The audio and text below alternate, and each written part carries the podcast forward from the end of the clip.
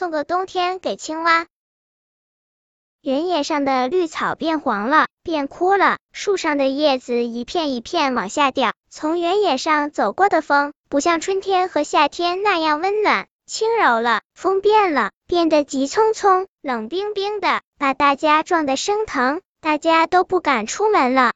蓝狐狸去找小青蛙玩。但小青蛙不在水里游泳，也不在岸边唱歌，它躲在家里，门窗关得严严实实，连头都不敢探出来。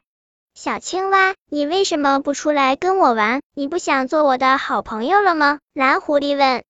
冬天来了，我要冬眠了。地洞里传来小青蛙闷声闷气的回答。蓝狐狸还从来没见过冬天呢，他问小青蛙，冬天是什么样子的？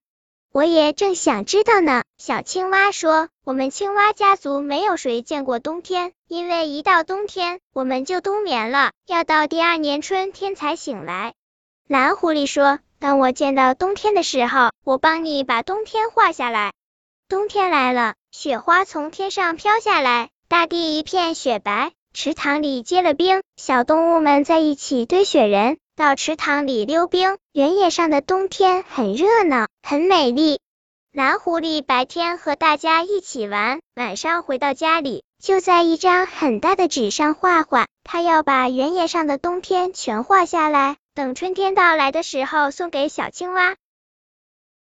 本篇故事就到这里，喜欢我的朋友可以点击订阅关注我，每日更新，不见不散。